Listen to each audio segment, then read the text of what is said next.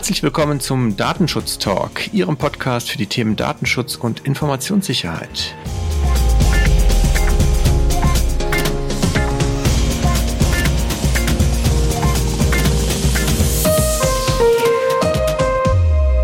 Heute ist Freitag, der 8. Januar 2021 und wir wünschen natürlich allen unseren Zuhörern ein frohes neues Jahr. Dir, Laura, wünsche ich das auch. Damit habe ich schon verraten, wer heute hier virtuell neben mir sitzt. Ja, vielen Dank, Heiko. Guten Morgen, Guten Morgen. Ja, dir ebenfalls ein frohes neues Jahr und ich freue mich auch heute wieder mit dabei sein zu dürfen. Ist ja schon wieder ein bisschen her. Ich hatte schon echt Sorge, dass mein Mikro eingestaubt ist.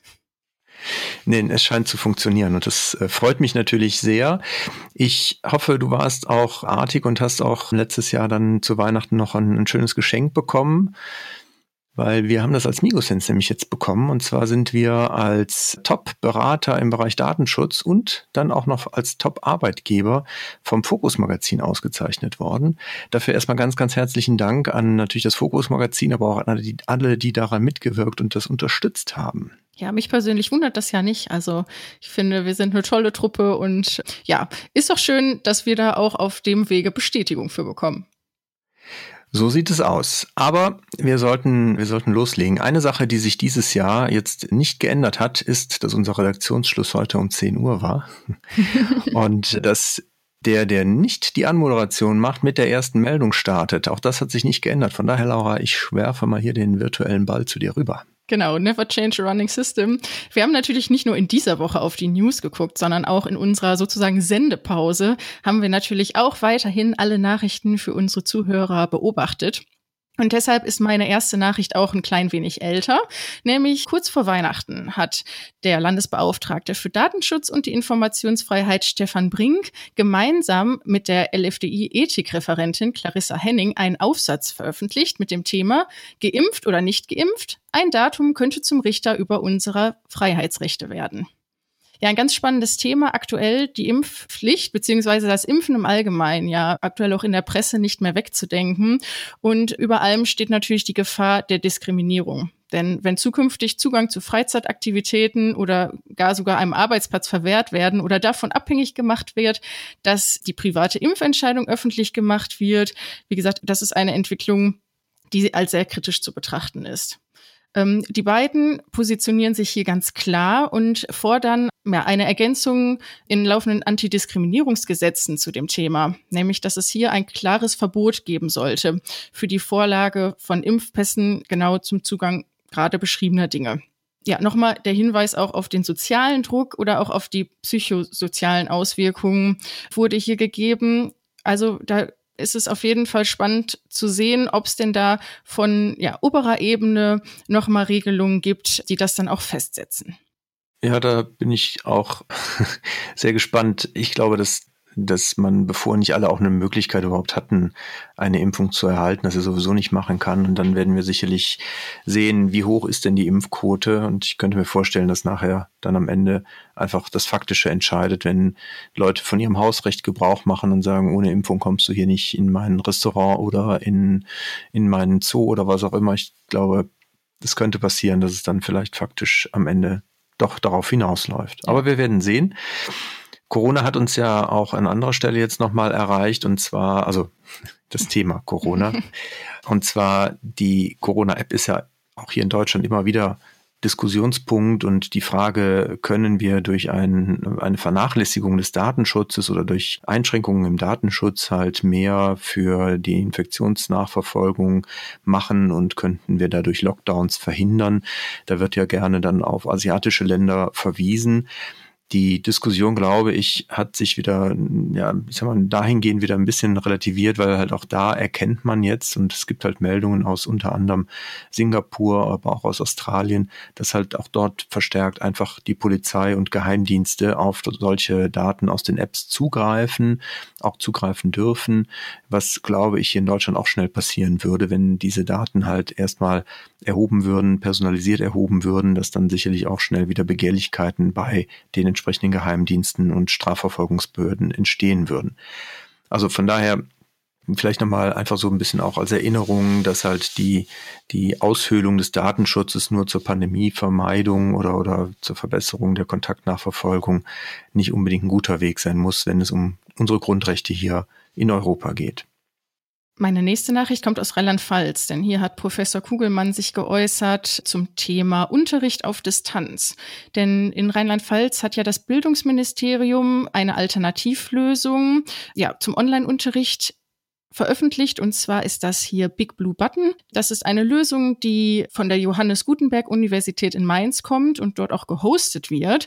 Eine Open Source Lösung ist das und hat zur Folge nämlich, dass hier die Kontrolle über der Daten auf den eigenen System bestehen bleiben kann und dass auch die Übermittlung der Nutzungsdaten zum ja, Zwecke der oder zu Werbezwecken ausgeschlossen werden kann durch die verantwortlichen Stellen.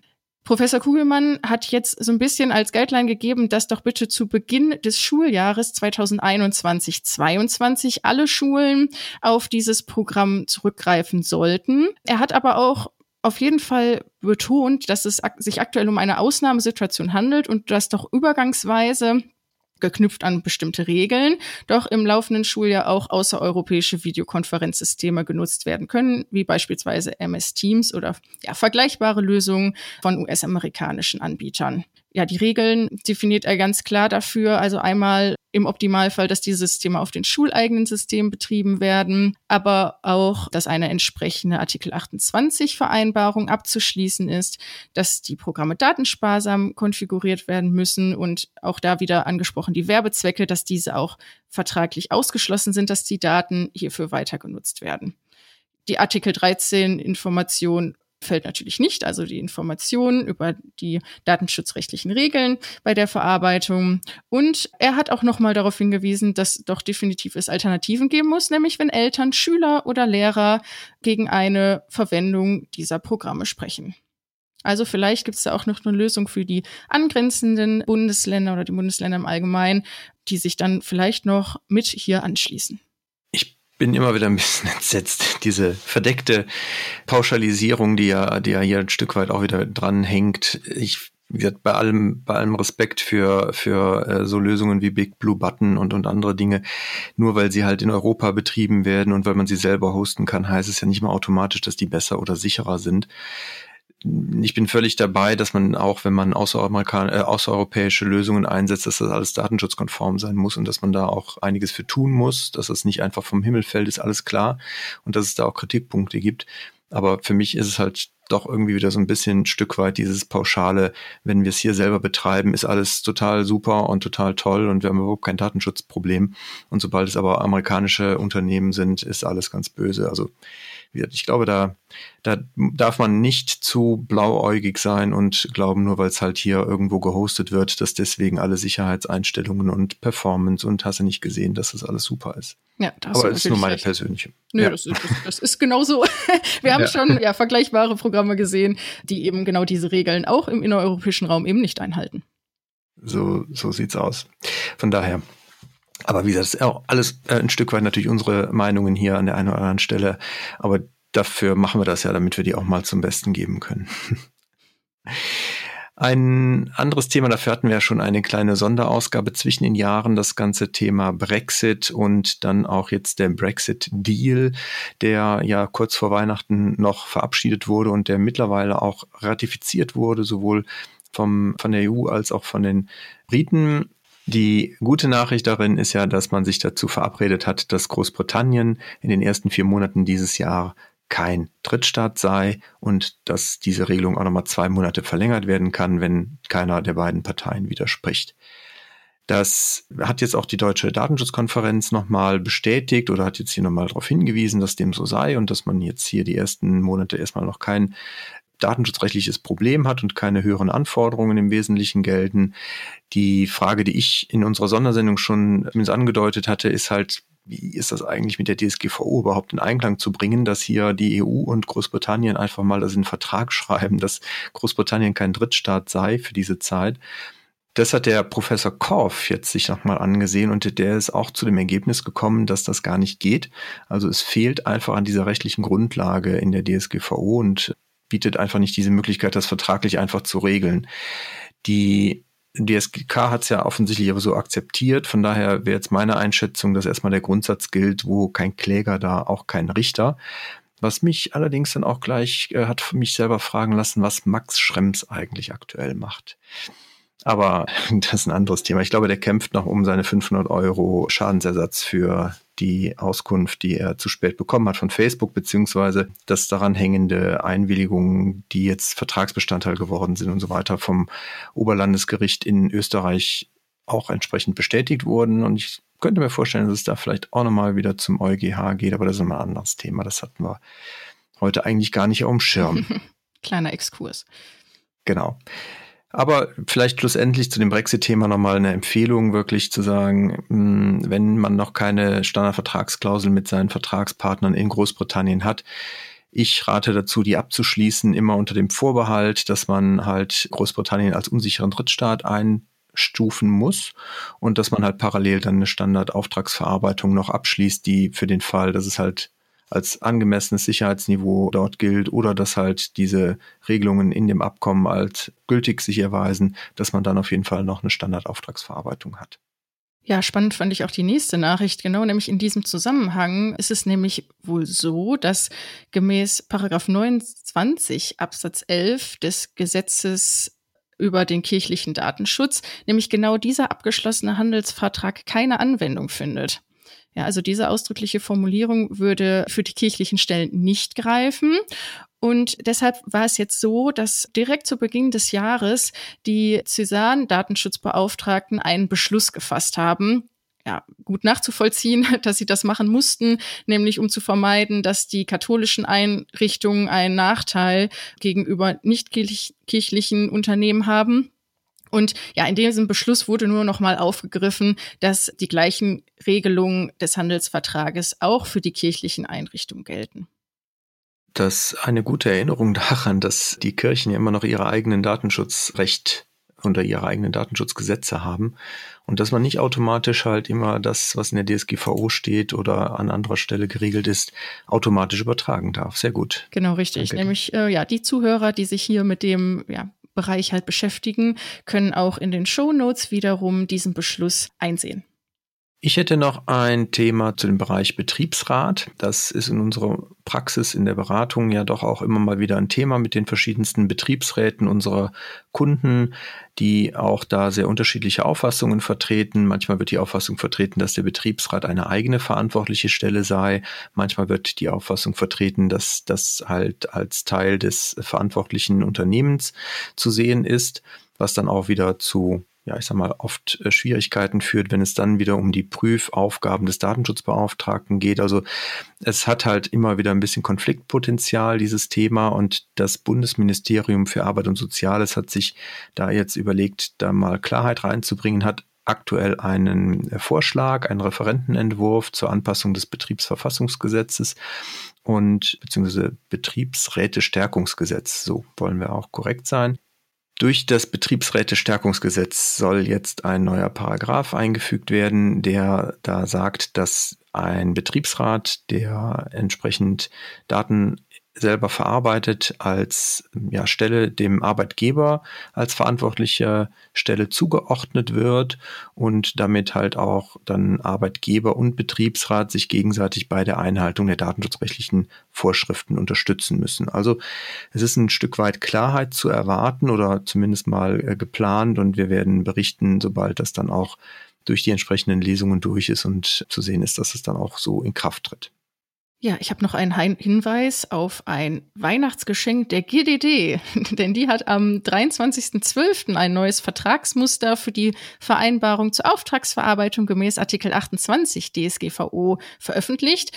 An dem alten Vertragsmuster wurde gearbeitet und geschraubt mit den Empfehlungen der nationalen Aufsichtsbehörden, aber auch der Behörden auf europäischer Ebene wie ja fast die meisten Kolleginnen und Kollegen wissen, hat die erste Auflage auch eine Gegenüberstellung der alten gesetzlichen Regelung beinhaltet. Das wurde jetzt natürlich rausgenommen. Und wir haben weitere Erläuterungen dort in, in dem Dokument zu allgemeinen Hinweisen zur Erleichterung der Abgrenzung zwischen Verantwortlichem und Auftragsverarbeiter. Ja, die erste Auflage der Praxishilfe hatte ja noch Gegenüberstellung zu alten Gesetzeslagen beinhaltet.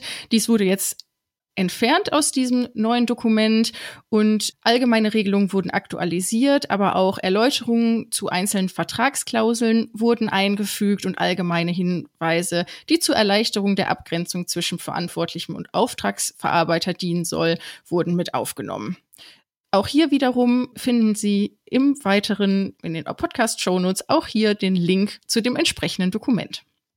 Ja, ich hätte noch ein Thema und zwar Portugal hatte jetzt zum Jahreswechsel die Ratspräsidentschaft übernommen und dann auch gleich jetzt zum Anfang des Jahres einen neuen Vorschlag für die E-Privacy-Verordnung vorgelegt.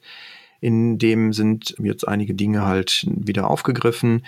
Unter anderem eine wichtige Änderung ist die Möglichkeit, Metadaten der elektronischen Kommunikation zukünftig verarbeiten zu dürfen und äh, diese entsprechend auch als weitere kompatible Verarbeitung dann im Sinne der Artikel 5 Absatz 1 b und 6 Absatz 4 DSGVO entsprechend zu bewerten. Das ist aber jetzt, wie gesagt, erstmal ein Vorschlag und ob der jetzt und alles andere, was damit einhergeht, dann am Ende Erfolg haben wird, werden wir natürlich auch noch sehen. Aber es kommt auf jeden Fall wieder ein bisschen Bewegung rein. Das ist vielleicht die gute Nachricht.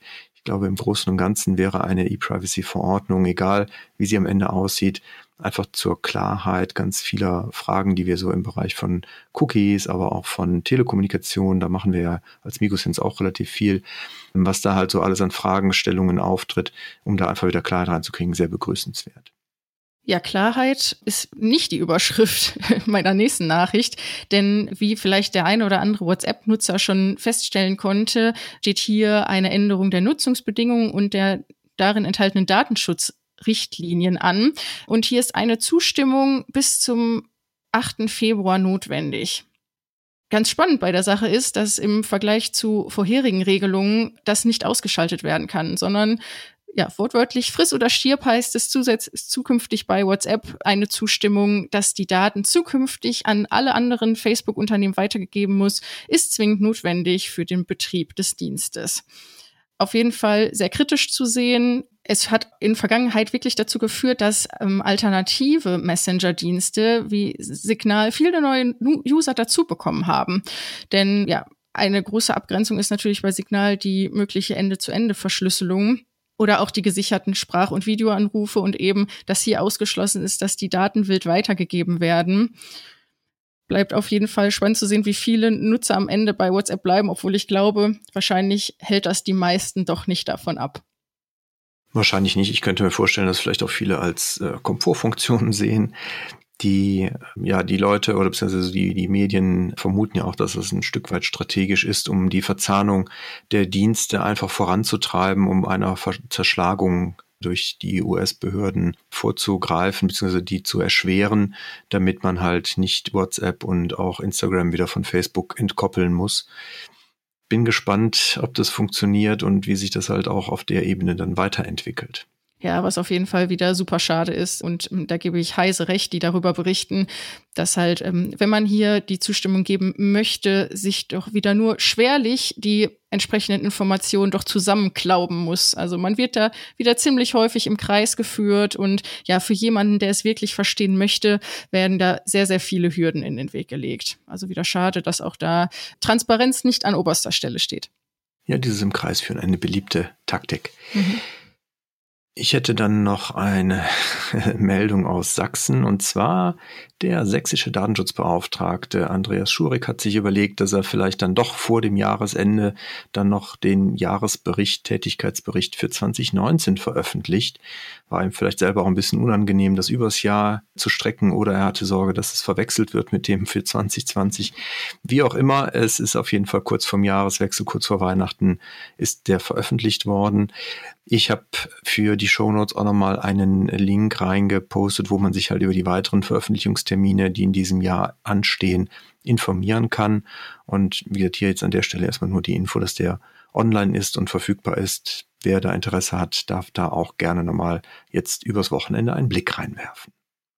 So, damit wäre mein Pulver verschossen, Laura. Wie sieht's bei dir aus?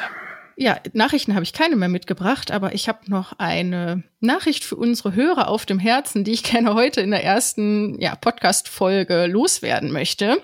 Denn auch wieder in diesem Jahr stellen wir bei der Migosens Plätze zur Verfügung für Studenten, die ihre Bachelor- oder Masterarbeit schreiben, also kurz davor sind, den passenden Partner zu finden.